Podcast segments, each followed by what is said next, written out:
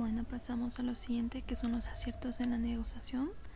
Eh, pues sí, claro, una negociación tiene que salir con éxito y claro, si tienes en cuenta algunas claves o factores importantes que seguir o aciertos.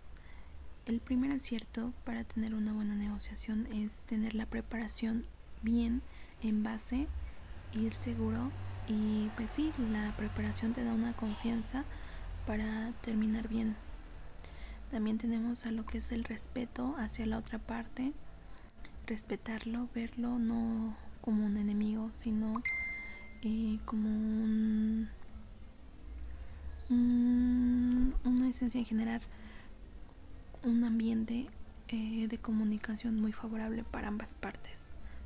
También tenemos el otro acierto que es la confianza, es muy esencial y pues genera desde el primer momento un clima de confianza entre las partes.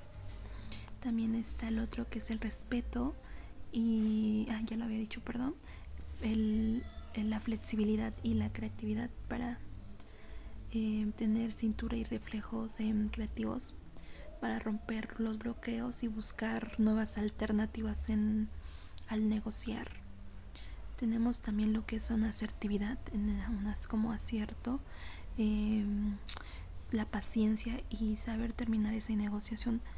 Es como nos los dice en el libro El Poder. El, en el libro en el libro del arte de la guerra. Claro, para ir a una guerra se necesita de mucha preparación, eh, eh, confianza, paciencia y bastante comunicación. Jamás dejarte caer ni vencer para tener una buena negociación es lo mejor.